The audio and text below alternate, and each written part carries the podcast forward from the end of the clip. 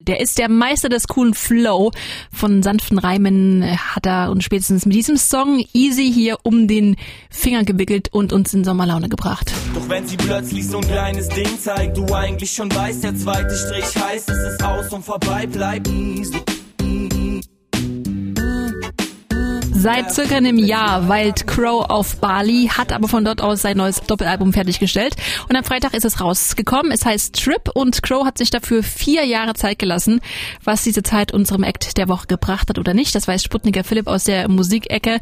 Das Album, das ist schon voller Bali-Sommer-Vibes, oder? Naja, das Album klingt schon größtenteils nach einem Endless Summer. Mhm. Es klingt tatsächlich, als würde Crow mit einem quietschebunten Cocktail am Pool liegen und dabei eine Menge interessante Dinge rauchen. Hier mal der gleichnamige Track.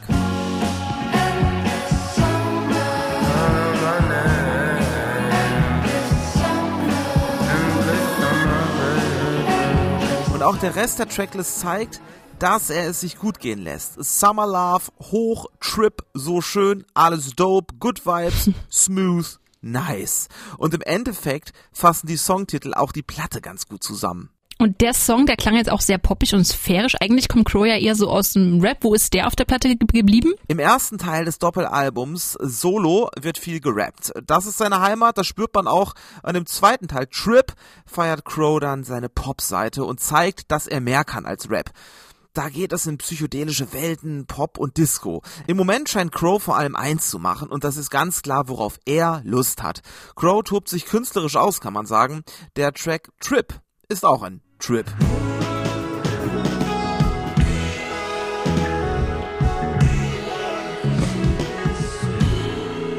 Manche Songs erinnern beispielsweise an die Beach Boys und die 1960er Jahre. Da muss man wahrscheinlich auch so ein bisschen in der Stimmung sein, um das zu hören. Äh, was ist denn bei dir so vom Album hängen geblieben? Bei allen Experimenten bleibt am Ende doch hängen, dass Crow als Musiker gewachsen ist, mhm. vor allem auch als Popmusiker. Crow hat Gitarre gelernt und hat die meisten Gitarrensounds selbst eingespielt.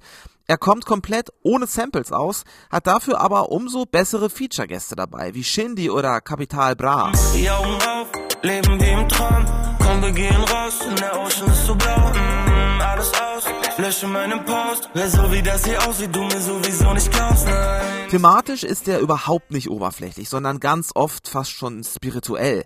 Er macht zum Beispiel sogar auf den Klimawandel aufmerksam. Was aber vor allem am Ende hängen bleibt, man hört das gute Bali-Wetter durch die Platte. Es klingt nach Woodstock, guten Vibes, Sommer, nach freien Welt. Also würde ich sagen, genau das Richtige für die Corona-Zeit.